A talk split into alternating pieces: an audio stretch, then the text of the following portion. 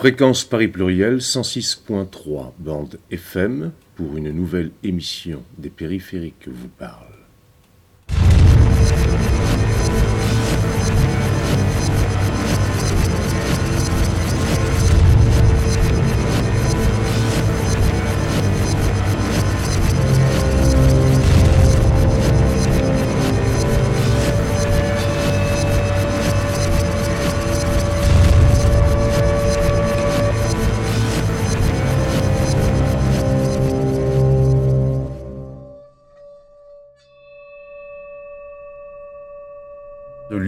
l'Université du bien commun à Paris.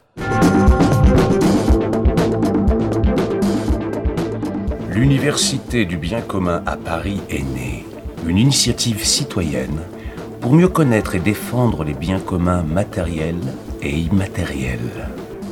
À travers un cycle d'ouverture intitulé Biens communs, histoire, actualité et perspectives, sept rencontres, ateliers, débats et projections d'octobre 2017 à avril 2018.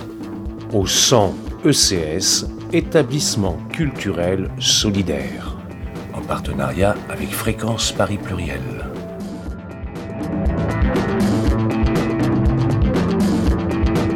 L'humanité n'est pas l'ensemble des êtres humains, mais les êtres humains qui vivent ensemble.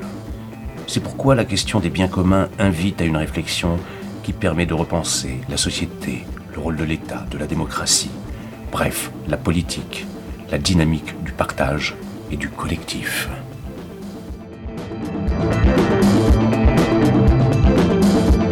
Le 14 octobre dernier a commencé un cycle de sept rencontres citoyennes sur les multiples aspects et problématiques des biens communs. Biens communs, biens communs au pluriel, communs, sont des notions et des pratiques en développement dans de nombreux domaines et disciplines et à travers des actions citoyennes dans le monde entier. Elles s'amplifient sous la pression de la crise écologique et sociale, de la transformation numérique et de l'épuisement de nos modèles économiques.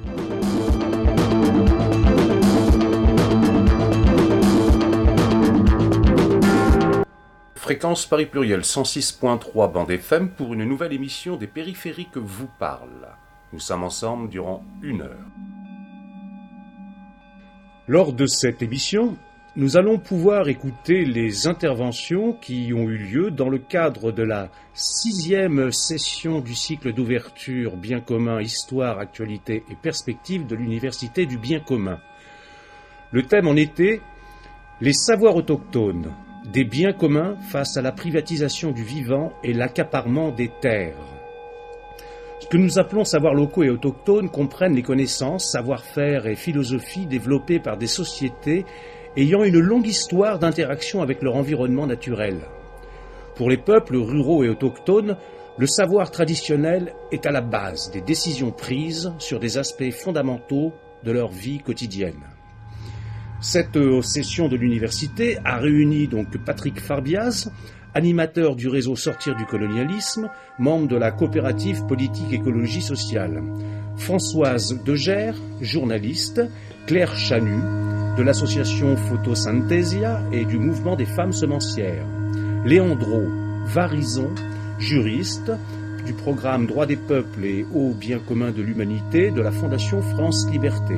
Dans le cadre de cette émission, vous allez pouvoir d'abord écouter L'intervention de Françoise Degère qui évoquera la privatisation du vivant, des savoir-faire, des semences, des paysages et l'accaparement des terres par euh, l'industrie, les États, l'ONU et surtout par certaines bingos, le nom que l'on donne aux big ONG.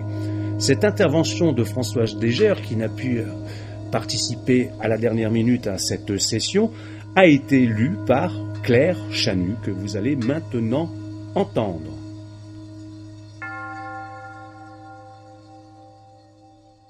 Je vais enchaîner tout de suite avec euh, un texte qui m'a été remis par Françoise Degère, qui aurait dû être avec nous cet après-midi, sur euh, la question euh, de la privatisation de la biosphère et de son inscription dans la question qui nous concerne de la colonisation.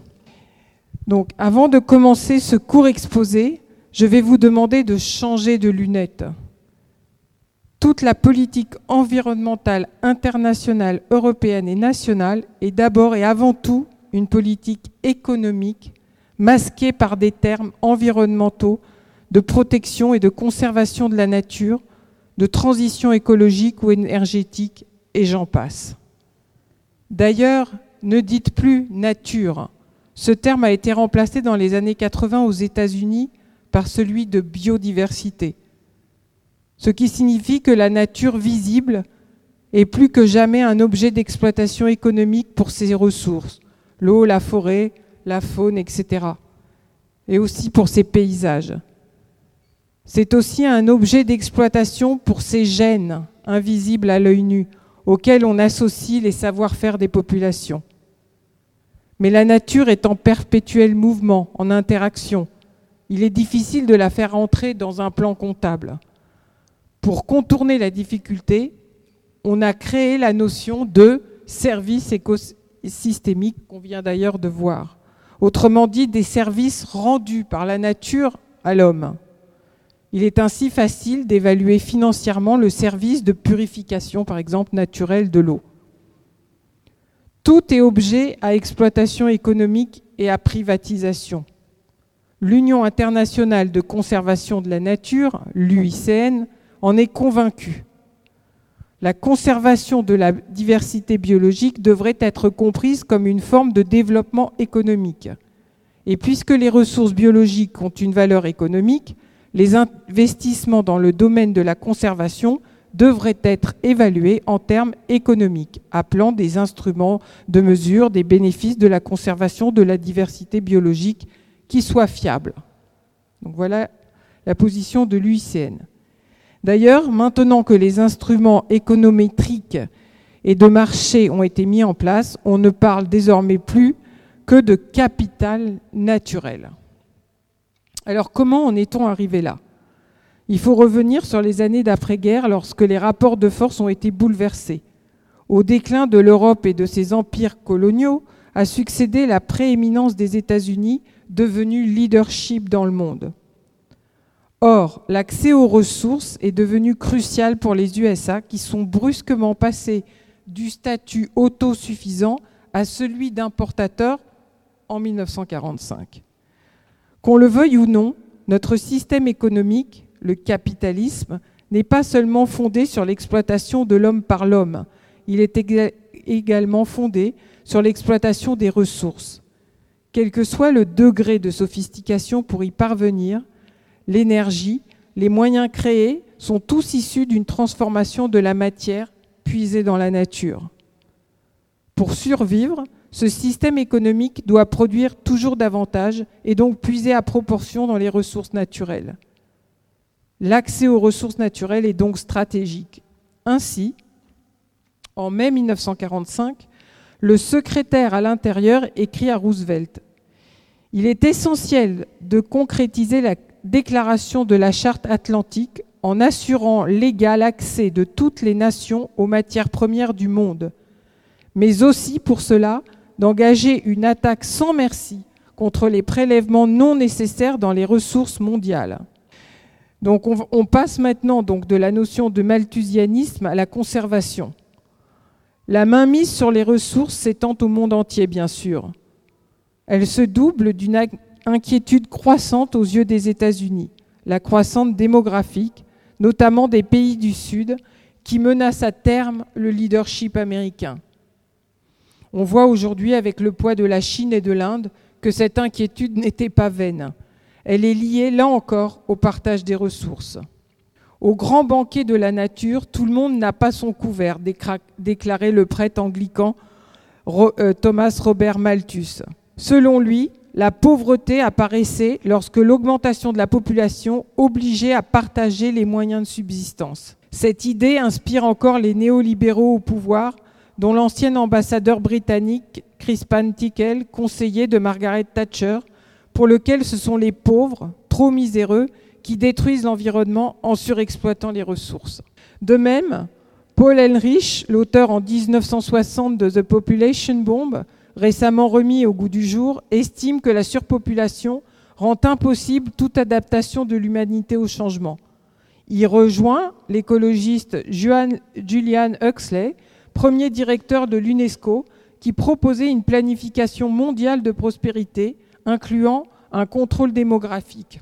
Voilà, ça c'est une question qui revient souvent. La conservation des ressources et la protection de la flore et de la faune sauvage.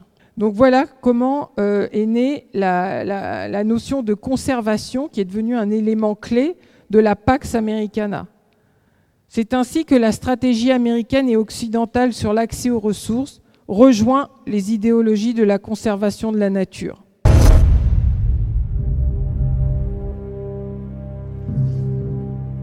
La lutte pour la conservation est au cœur de la préservation de notre démocratie. Premièrement, la théorie d'une démocratie présuppose une condition de bien-être raisonnable pour tous, et cette condition dépend, dans l'ensemble, de la protection des ressources vitales. Deuxièmement, nous sommes mis au défi de la faire à la manière américaine, c'est-à-dire à travers l'effort individuel spontané, combiné à la coopération franche entre la libre entreprise et le gouvernement. Troisièmement, si nous n'accomplissons pas cette tâche, nos ressources renouvelables seront soumises à une sorte de régime socialiste dont d'autres pays fournissent déjà le modèle. Ça, c'est un texte de Fesfer Osborne. Conserver les ressources naturelles équivaut donc à conserver un ordre économique et politique particulier. La conservation de l'environnement mondial s'inscrit donc dans un projet d'hégémonie américaine. Le tournant vers l'exploitation du capitalisme naturel. Il faut distinguer deux courants parmi les environnementalistes. D'abord, il y a les préservationnistes qui sont amoureux de la nature pour ce qu'elle est, que l'on trouve en France chez les randonneurs, les membres du club alpin français, etc. Et d'un autre côté, on a les conservationnistes pour lesquels l'environnement est un capital à exploiter sur le modèle du pâturage dont il faut évaluer la capacité de charge pour ne pas le mettre en péril. On les trouve surtout chez les forestiers, les agronomes et les gestionnaires des pêcheries, etc. L'idée de la conservation a gagné les instances internationales, en particulier la FAO et l'ONU dès 1949, qui ont organisé à Lake Success la conférence scientifique pour l'utilisation la conservation et la conservation des ressources naturelles. Les politiques de gestion sont définies par des équipes technoscientifiques des pays dominants. Refusant l'impérialisme vert qui figerait leur développement, les pays du Sud s'y sont opposés. Les préservationnistes aussi, dont l'UIPN, qui est l'Union internationale pour la protection de la nature, qui a été créée en, septembre 1948 lors de la conférence internationale de Fontainebleau sous l'égide de l'UNESCO. Donc maintenant, voilà l'explication de comment les bingos et donc les grosses ONG et l'ONU deviennent les fers de lance de la conservation. Marginalisés, perclus de problèmes financiers, les préservationnistes de l'UIPN finissent par s'effacer. La conservation triomphe. L'UIPN devient alors en 1956 l'UICN qu'on connaît toujours aujourd'hui, donc qui est l'Union pour la conservation de la nature et des ressources. Hein. Donc on est passé de la protection à la conservation. Donc l'UICN adopte dès les années 60 une orientation de conservation pour le développement. Cette nouvelle orientation culmine en 1980 par la publication de la stratégie mondiale de la conservation avec le soutien du PNU et du WWS en collaboration avec l'ONU, la FAO et l'UNESCO. Le terme de développement durable qui apparaît pour la première fois fondera la, stratégie de l'économie verte développée au sommet de la Terre à Rio en 1992. Donc ce sommet de la Terre, il a été, et on s'en aperçoit d'autant mieux avec le recul qu'on a aujourd'hui, euh, véritablement un tournant extraordinaire dans la façon de penser euh, la conservation de la nature. Ça a été énorme. Hein. Il, y a, il, y a, énormément de choses qui ont été signées à ce moment-là. Et on, voit maintenant euh, exactement quelles sont euh, les répercussions de tous ces textes qui ont été signés. Pour mettre un terme au débat entre les pays du Nord centrés sur la démographie et les pays du Sud qui refusaient tout frein à leur développement par des normes environnementalistes et sanitaires internationales, l'ONU a fait appel au Canadien Maurice Strong en 1970. Cet homme, issu de l'industrie pétrolière et engagé dans l'aide au développement, rassure les milieux industriels et les pays du Sud. En 1972, la conférence de Stockholm débouche sur la création du PNU, dont Maurice Strong sera le directeur. Donc euh, les transnationales arrivent complètement aux manettes. Et en 1990, euh, Maurice Strong nomme à ses côtés Stéphane euh, Schmidaini. Je ne sais pas si ce nom-là vous dit quelque chose. En fait, cet homme était tout simplement le PDG d'Eternit qui a été condamné à 18 ans de prison par le tribunal de Turin pour ses milliers de morts à cause de l'amiante. Donc voyez comment euh, Maurice Strong s'entoure pour faire un pas vers la préservation de la nature et de la biodiversité. Donc Stéphane, euh, Stéphane a créé dans la foulée le World Business Council for Sustainable Development, qui est un groupe de pression des multinationales les plus polluantes de la planète. Sous cette influence, l'agenda 21, qui lui aussi donc a été adopté au sommet de la Terre de Rio en 92, fera adopter le principe d'autorégulation des transnationales. De son côté, l'ONU poursuit sa transformation sous la pression, il est vrai, des Américains qui lui ont réitéré leur financement dans les années 80. Pour se sortir de cette situation, l'ONU accepte en 2000 le principe, le principe d'un partenariat avec les entreprises appelé Pacte mondial ou Global Impact, moyennant le respect d'un code de bonne conduite les entreprises dont la voix est entendue au sein de l'organisation internationale contribuent à des projets de l'ONU, donc en route vers la marchandisation de la nature. Nous n'entrerons pas dans les détails des débats théoriques qui ont préparé l'écologie de marché depuis les années 60. Le contexte politique, révolution conservatrice aux USA et en Grande-Bretagne, les mesures préparées dans les instances internationales ont mis sur pied toute une série d'instruments de marché censés protéger les ressources naturelles. Nous les énumérerons par ordre d'apparition. Donc en premier lieu, l'organisation d'un marché de quotas dit cap and trade sur les rejets polluants d'usines préférés à la réglementation. Hein. donc on n'interdit rien du tout, on ne limite rien du tout au niveau des entreprises, on leur met au point un marché de quotas qui va créer une bulle financière. Dans ce marché, les entreprises qui émettent moins de polluants que leur quota vendent à celles qui polluent le plus. Ce modèle a été repris par le marché carbone avec le succès que l'on sait sur le réchauffement climatique. Il a été progressivement étendu dans les années 80.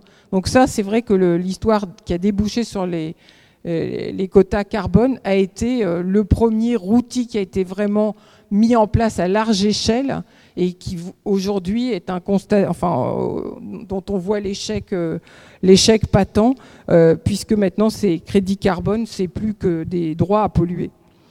Dans le domaine de la conservation de la nature, la compensation a été introduite en premier pour ce qu'on appelle les zones humides. Ce système de Migration Bank a été élaboré par la firme Teneco Oil en Louisiane en 1982 sous la supervision des services de l'État fédéral. Teneco Oil compense à l'avance ses futurs impacts sur les zones humides grâce à la gestion d'une réserve naturelle privée dont elle est propriétaire et qui génère des crédits habitat.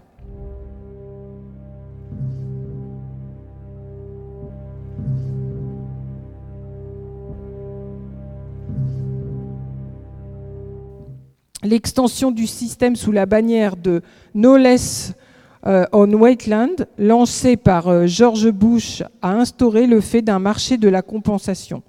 Pourquoi? Parce qu'il est impossible de compenser intégralement une terre par une autre. Il n'y a jamais d'équivalent.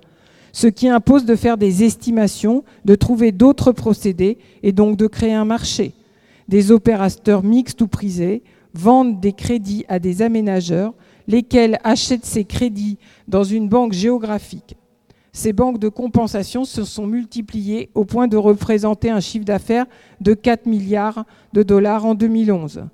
Cet instrument a été étendu à la conservation des espèces en Californie, puis au niveau fédéral avec les Species Bank. C'est les banques qu'on vient de voir dans l'extrait qui vient d'être projeté. Ensuite, il y a les paiements pour services environnementaux. Donc euh, oui, j'ai oublié de mentionner, de rappeler que euh, en fait, ces banques de compensation, là, on est passé du permis à polluer avec les crédits carbone au permis à détruire avec euh, les compensations des Spaces Bank. Donc les banques pour services environnementaux rémunèrent, elles, le service assuré par des exploitants locaux.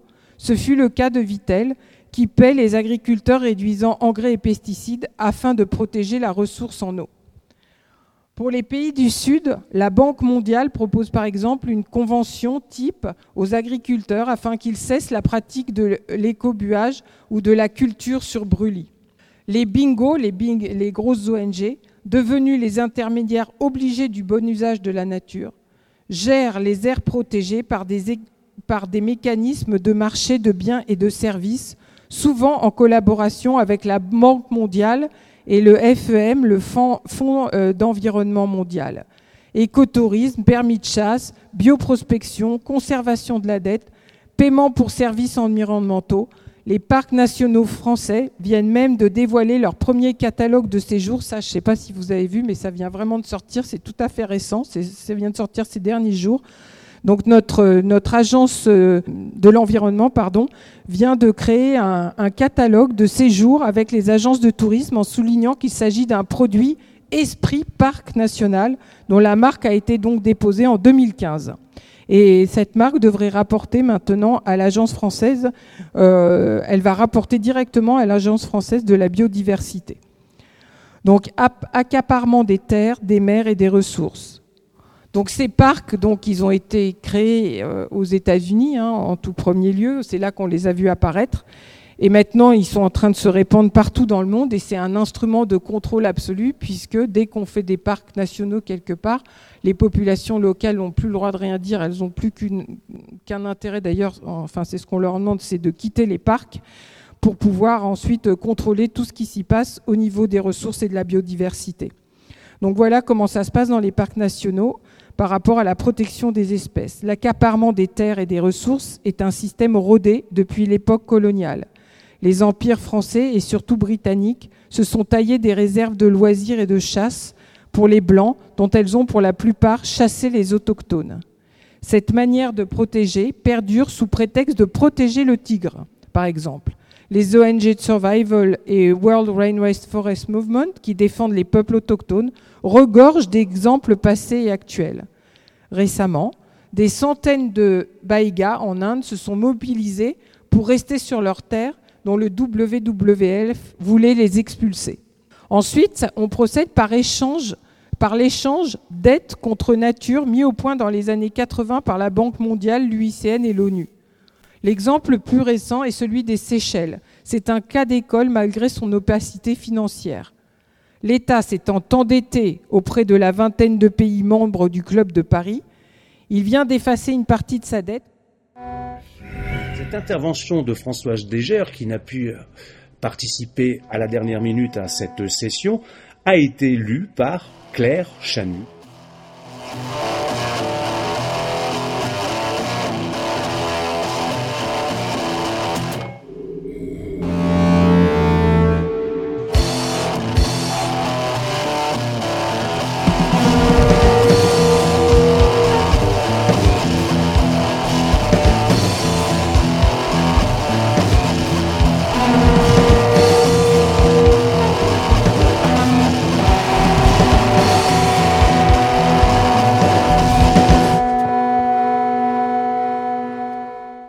Vous êtes toujours sur Fréquence Paris Pluriel, 106.3 bande FM pour l'émission des périphériques que vous parle. Et nous sommes en train d'écouter les interventions qui ont eu lieu dans le cadre de la sixième session du cycle Bien commun, histoire, actualité et perspective de l'Université du bien commun sur le thème Les savoirs autochtones, des biens communs face à la privatisation du vivant et l'accaparement des terres. Nous allons maintenant pouvoir entendre Léandro Varison, qui est juriste pour la Fondation France Liberté, qui va nous décrire le cadre juridique international ainsi que l'action menée par des gouvernements et des ONG pour lutter contre la biopiraterie et pour faire respecter les droits des peuples autochtones par rapport au pillage de leurs ressources.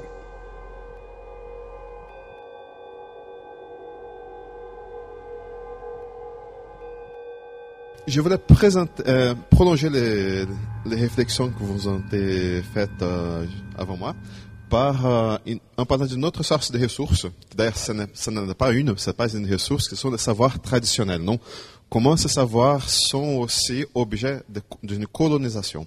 Et comment ils se font nier même à sa nature de savoir.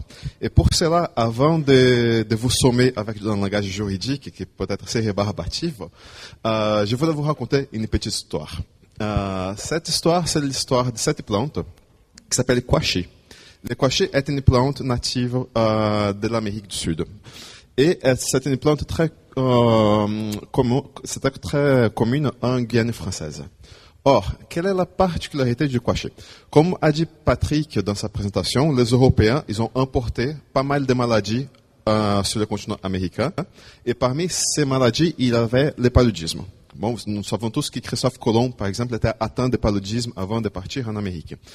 Euh, or, les autochtones de l'Amérique du Sud, plus particulièrement de la Guyane française, ont découvert qu'il y a une plante qui a des vertus euh, antipaludiques, c'est-à-dire c'est une plante qui peut être utilisée comme traitement pour lutter contre le paludisme. Euh, et cette plante s'appelle quachi. Bon, euh, comment faire la colonisation d'un savoir, en l'occurrence d'un savoir autochtone? Des chercheurs, euh, dans le cadre d'un projet développé par l'IRD, l'Institut de développement pour la recherche, c'est un institut de recherche français, sont partis en Guyane française pour faire donc euh, des enquêtes, on, appelle ça des enquêtes ethnopharmacologiques, c'est-à-dire on va demander aux gens quels sont les remèdes, les plantes qu'ils utilisent pour guérir certaines maladies.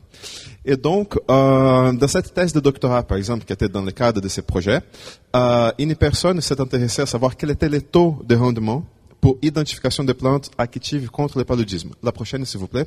Voilà. Au moyen donc d'une collecte aléatoire, c'est-à-dire si le chercheur va dans la forêt et essaye plusieurs plantes, son taux de rendement pour trouver quelque chose d'intéressant est de 0,5%.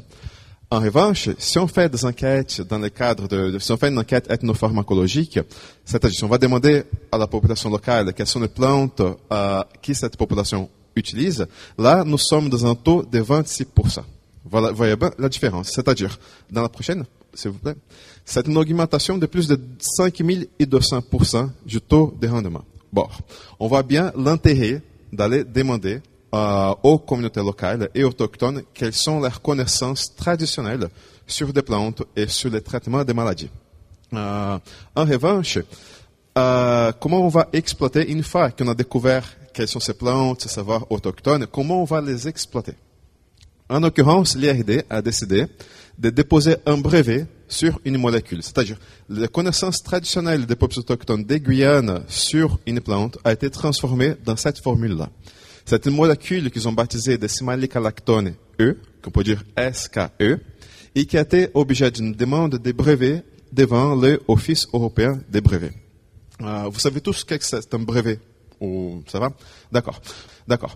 Donc, on, demande un brevet, c'est-à-dire un droit d'une utilisation exclusive euh, d'une ressource, en l'occurrence cette molécule. Dans ces brevets, les titulaires, c'est-à-dire les, les, titulaires de brevet, c'est-à-dire sont propriétaires, est l'IRD, l'Institut de recherche pour le développement, et les inventaires de cette découverte, ce sont les scientifiques de l'IRD. Or, on voit que là, les peuples autochtones ont complètement disparu, même si on a basé cette découverte, entre guillemets, sur le savoir traditionnel des peuples autochtones, Là, quand on va demander un brevet, c'est-à-dire des droits sur cette découverte, les peuples autochtones disparaissent complètement. Donc l'IRD euh, a donné un prix, cette prix d'innovation sud, euh, pour les chercheurs qui ont fait cette découverte, qui sont à l'origine de la découverte de la molécule. Donc l'IRD récompense la science et l'innovation au service des pays du sud. C'est-à-dire, on va aider les pays du sud euh, en brevetant une molécule basée sur un savoir traditionnel. Ça, c'est la page de l'IRD Internet le site internet de l'RD. Quand on va dérouler euh, le site internet, on apprend que donc ils vont de la médecine traditionnelle à l'exploitation industrielle. donc là, on va apprendre par exemple que c'est grâce à la créativité des chercheurs de l'IRD que cette découverte a pu être possible, que la plante, même si elle été utilisée depuis des siècles en médecine traditionnelle, euh, c'est grâce donc aux chercheurs de l'IRD et à leur techniques de recherche qu'ils ont pu découvrir la molécule. C'est-à-dire, D'après ces brevets, la personne qui a découvert les propriétés antipaludiques de cette euh, substance, ce ne sont pas les peuples autochtones de la Guyane, mais bien les chercheurs de l'IRD.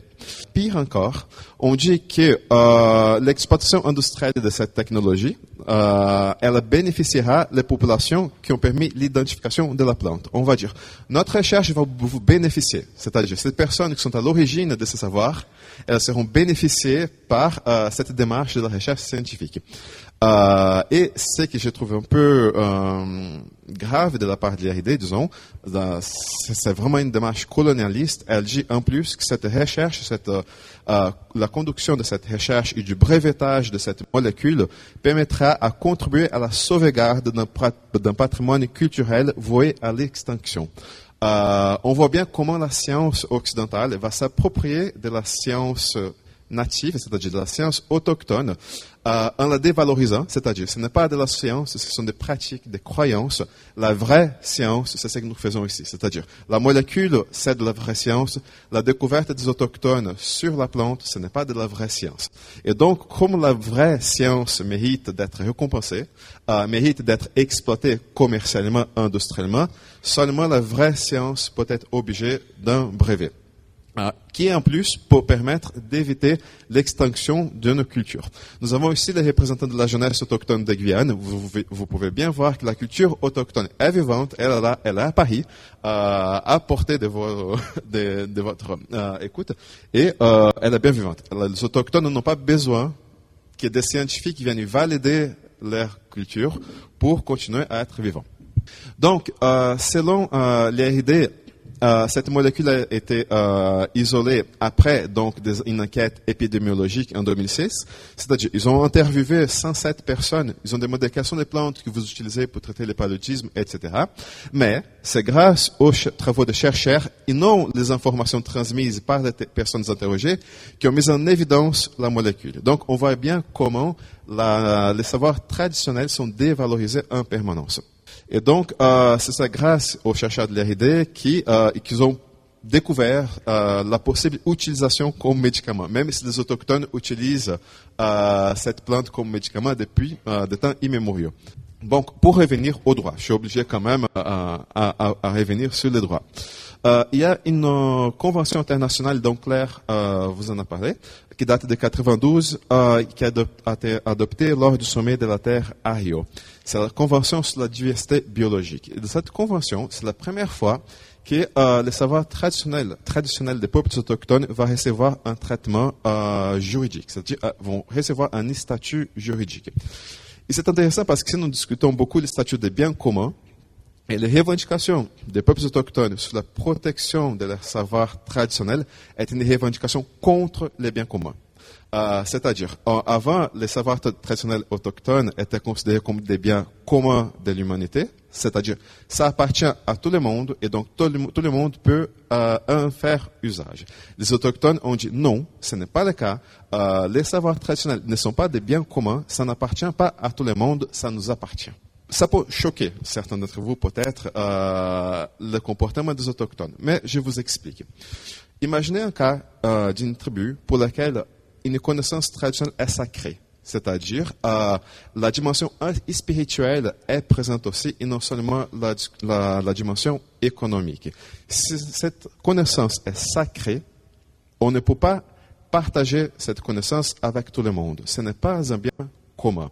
Euh, un exemple très très concret. Hmm, il y a des objets autochtones, euh, des savoirs autochtones qui sont dans des collections des musées. Euh, un cas pratique au Brésil, par exemple, des peuples autochtones ont revendiqué leur propriété sur des objets qui sont dans des musées. Et d'après les autochtones, certains de ces objets appartiennent à la maison des hommes et ne peuvent pas être vus par des femmes. Et du coup, ils ont demandé au musée, vous pouvez garder ces objets parce que nous n'avons pas les capacités dans notre euh, village de conserver ces objets, mais en revanche, ces objets, d'après notre culture, ne peuvent pas être vus par des femmes. Ce sont des objets sacrés pour nous. Et du coup, vous, vous pouvez garder ces objets, mais dans votre inventaire. Vous ne pouvez pas les exposer. Euh, ça, c'est juste un exemple de dire pour vous expliquer pourquoi les connaissances autochtones, pourquoi les autochtones ne voulaient pas que leurs connaissances tombent dans ce régime des biens communs. Euh, ensuite, donc reprenons le cas euh, de la Convention sur la diversité biologique. Euh, cette convention a un article qui est devenu célèbre, c'est l'article 8J, qui porte donc sur les connaissances, innovations et pratiques traditionnelles. Euh, ces mots traditionnels, c'est drôle le choix des mots, parce que euh, on présume, on part du présupposé que le standard, c'est la science occidentale.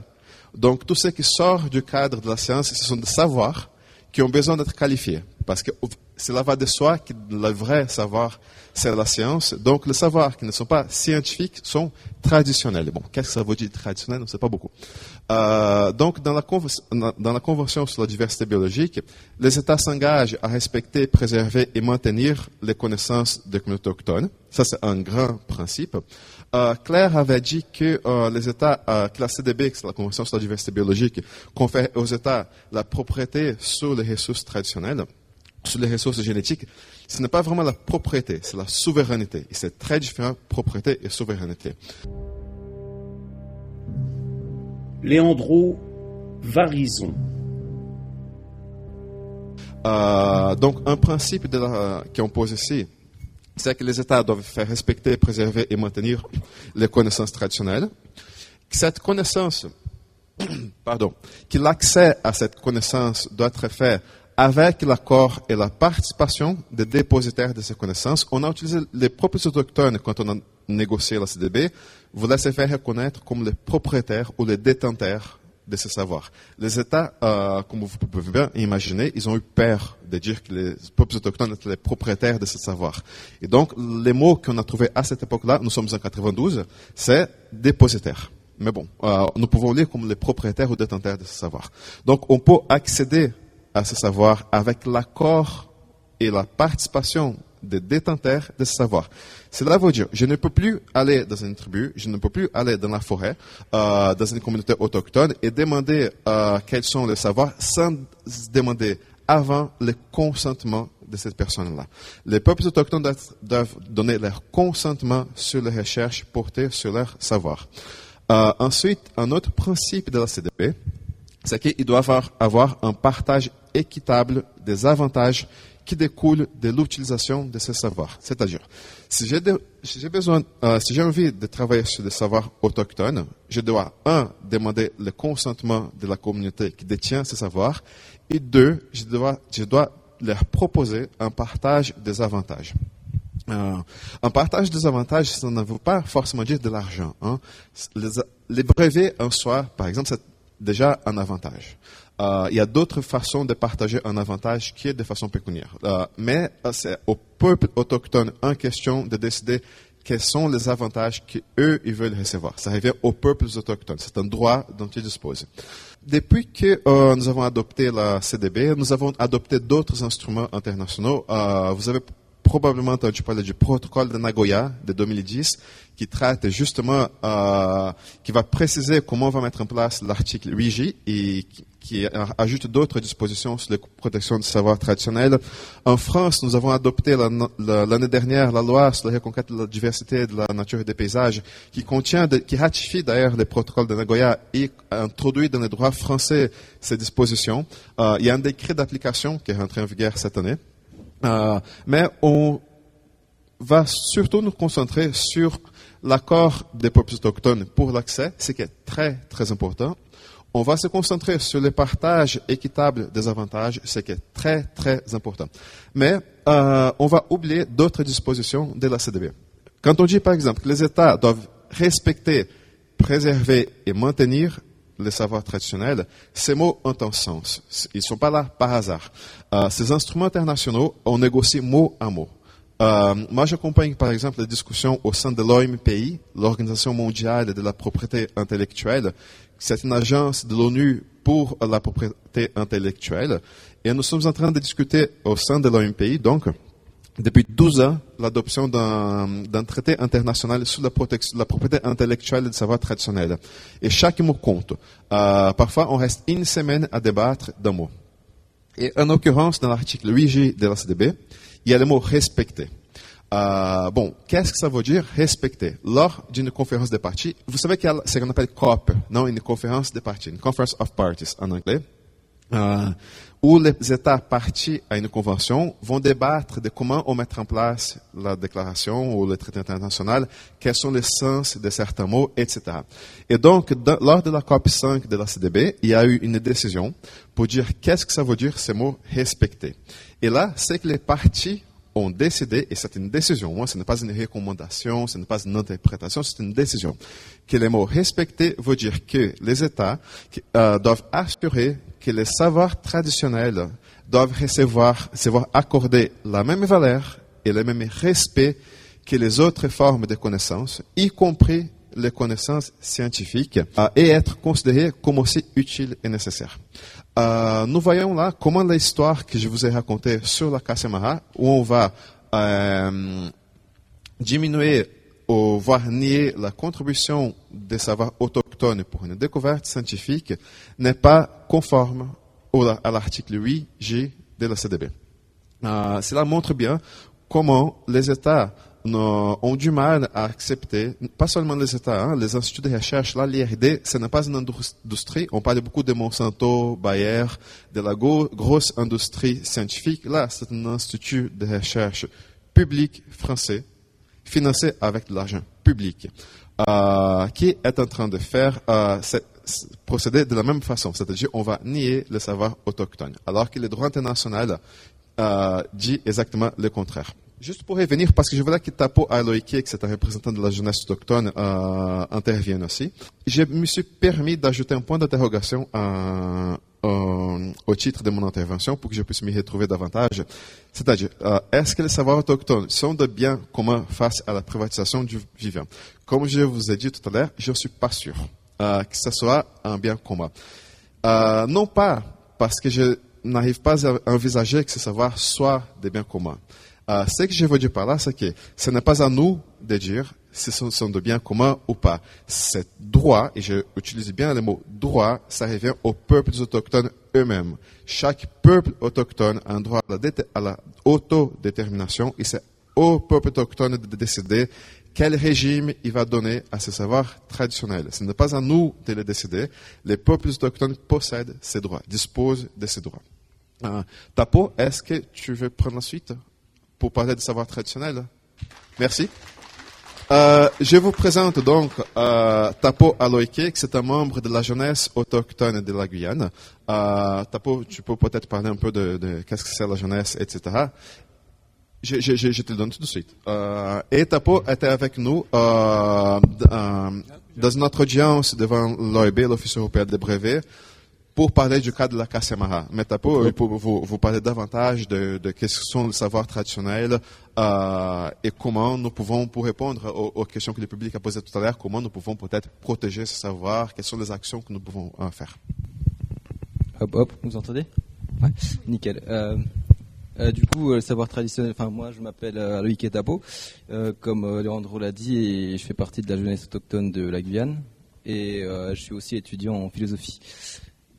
Et euh, du coup, euh, pour le cas de Kouachi, c'est euh, le Kouachi, c'est une petite plante qui est un petit peu partout dans l'Amérique centrale, en Amérique du Sud, pas qu'au sud, et qui est utilisée depuis très longtemps par les Amérindiens, donc des indigènes ou autochtones des Amériques du Sud, pour le cas. Et du coup, cette plante, c'est enfin, une plante, enfin, un savoir traditionnel, c'est un savoir qui se transmet de génération en génération, même de peuple en peuple parfois. Du coup, c'est pour ça que cette plante, elle est connue comme euh, comme une plante ayant des pouvoirs euh, curatifs justement dans dans plein de peuples de de l'Amérique du Sud et euh, et c'est en ce sens que c'est un savoir qui appartient aux, aux autochtones. C'est un savoir qu'on ne peut pas normalement breveter de de manière comment dire on peut pas se servir comme comme l'a dit Leandro. Il y a on a on a on a on a des droits qui ont été établi par les Nations Unies, etc. Il y a, tout un tas, il y a vraiment un côté euh, juridique euh, très complexe, euh, très technique sur même sur les termes du peuple autochtone ou même du mot, de la notion du peuple ou de la population. Ce sont des, choses qui, n'ont l'air de rien, mais ce sont des concepts qui sont hyper importants en fait. parce que euh, il y a une différence quand même en ce que ce que c'est qu'une population ou un peuple. Un peuple, c'est euh, ça peut être un, euh, ça peut ça peut avoir un, une importance beaucoup plus grande qu'une population. Une population, ça peut être une population d'une ville, alors qu'un peuple, c'est un c'est c'est euh, une population beaucoup plus élargie qui est établie sur sur un territoire donné et qui a une, une, une identité propre plus qu'une population. Une population, c'est c'est une communauté qui est unie par un sentiment d'unité et qui peut être euh, qui peut être l'histoire ou autre chose. Et un peuple, c'est différent. Est-ce que je, je peux juste faire une parenthèse juridique, pardon. euh, vous savez tous qu'en France, la France refuse de reconnaître les droits des peuples autochtones parce qu'il y a un seul peuple en France. Euh, bon, euh, ouais, c'était un peu ça l'idée en fait. Ouais, et, et la France, quand on a ratifié les protocoles de Nagoya dans la loi sur la, sur la biodiversité en France et dans le décret d'application, on parle de communautés d'habitants. C'est-à-dire, ce ne sont pas des peuples, on va même pas utiliser le mot euh, autochtones, ce sont des communautés locales et des communautés d'habitants. Et la France adopte cette posture contre les peuples autochtones, non seulement à l'intérieur de la France, mais aussi à l'international. On parle beaucoup des États-Unis, euh, mais la France aussi, elle est derrière les États-Unis, par exemple, à l'OMPI, je vous parlais tout à l'heure d'un traité sur la protection des savoirs traditionnels. Les États-Unis sont bien évidemment contre ce traité, ils font tout le possible pour éviter l'avancement des travaux, mais la France le fait tout aussi. Hein, par exemple, et toujours la France, c'est le seul pays avec la Chine qui lève la main pour demander la suppression du mot peuple autochtone et que c'est pourtant un terme euh, courant en droit international. Euh, en droit international, depuis au moins 2010, ce terme est courant peuple autochtone et peuple avec la majuscule et le pluriel. Pour dire que ce sont bien des peuples, la France refuse donc.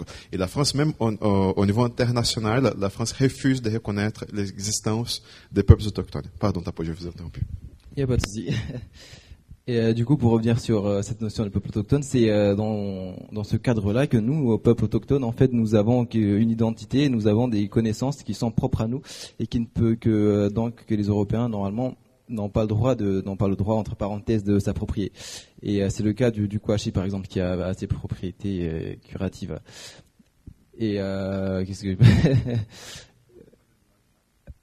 oui, enfin la JAG est un collectif est un collectif euh, de jeunes justement dont la, la veut dire jeunesse autochtone de la Guyane tout simplement.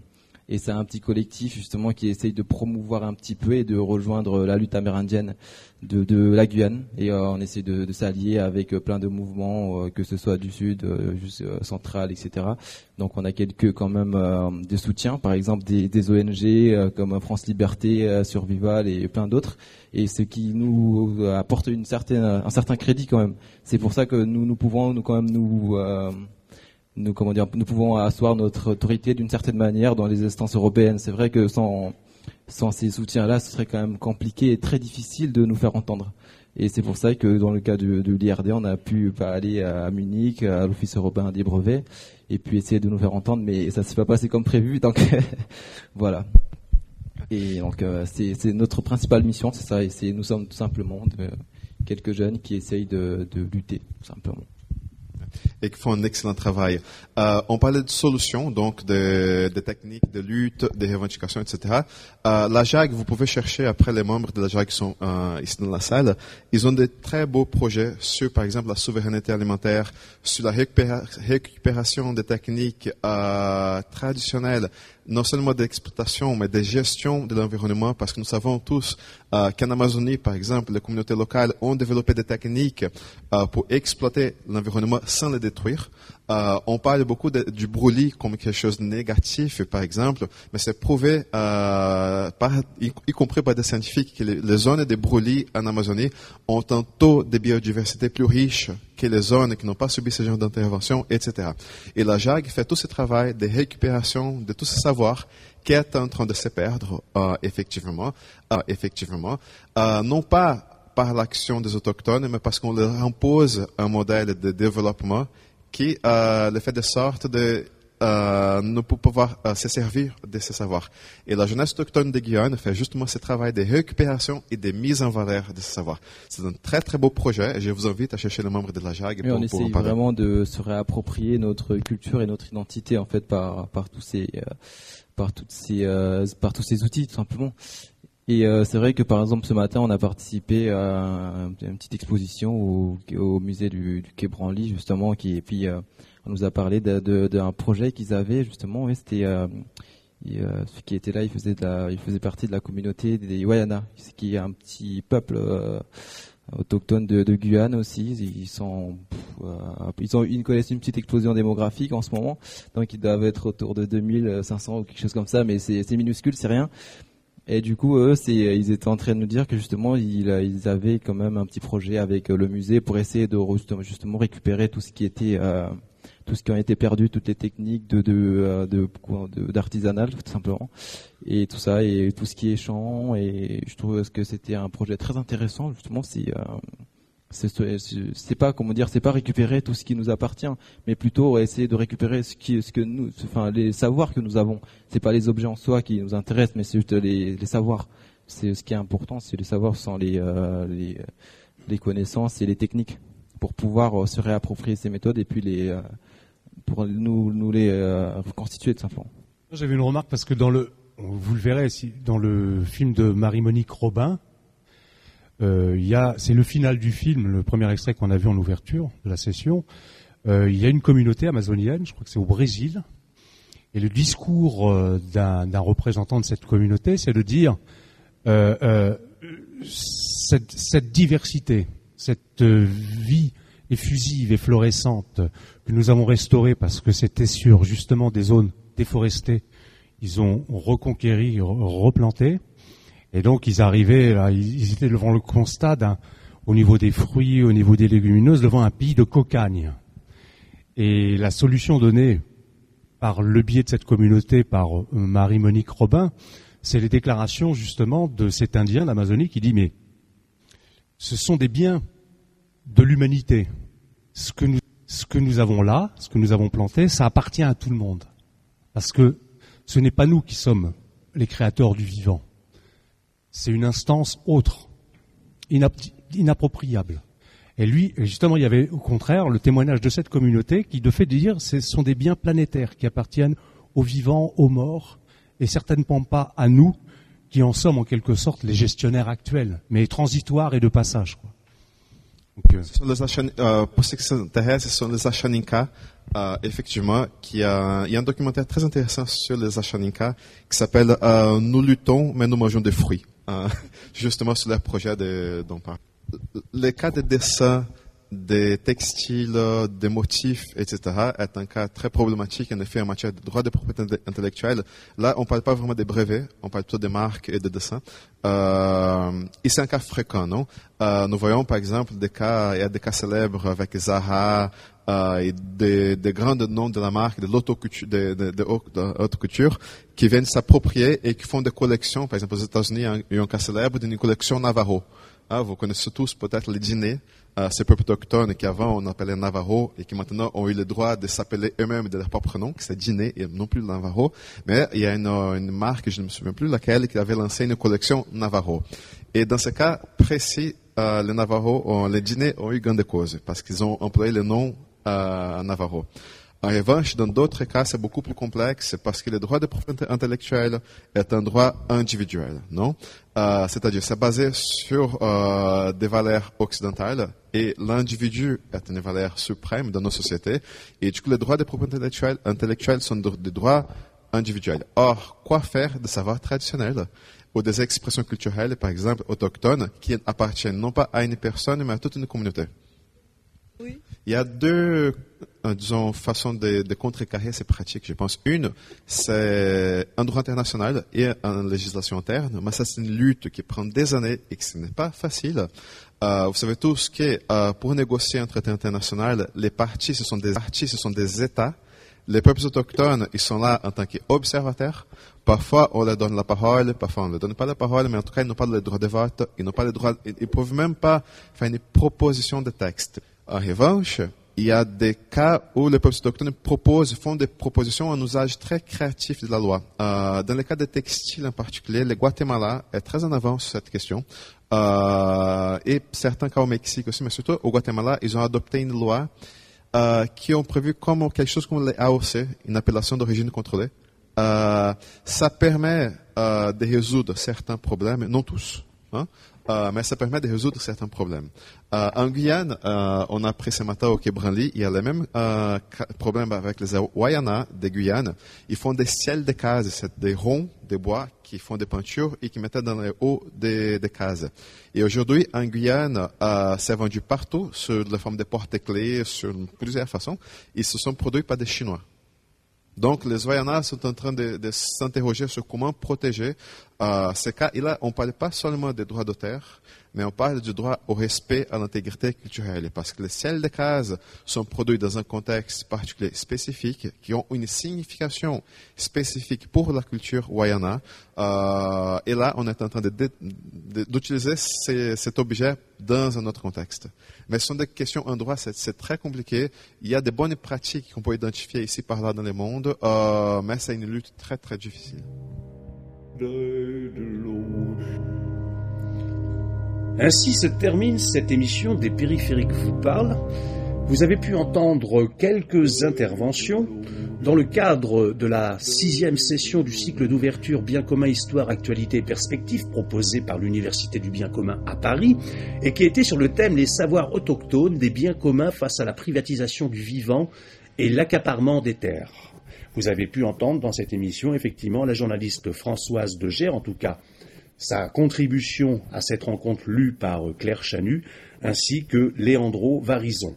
Les autres interventions, notamment celles de Claire Chanu elle-même et aussi de Patrick Farbiaz, seront audibles lors euh, d'une prochaine émission des périphériques que vous parle sur Fréquence Paris Pluriel. Fréquence Paris Pluriel étant partenaire de l'Université du Bien commun à Paris. À très bientôt.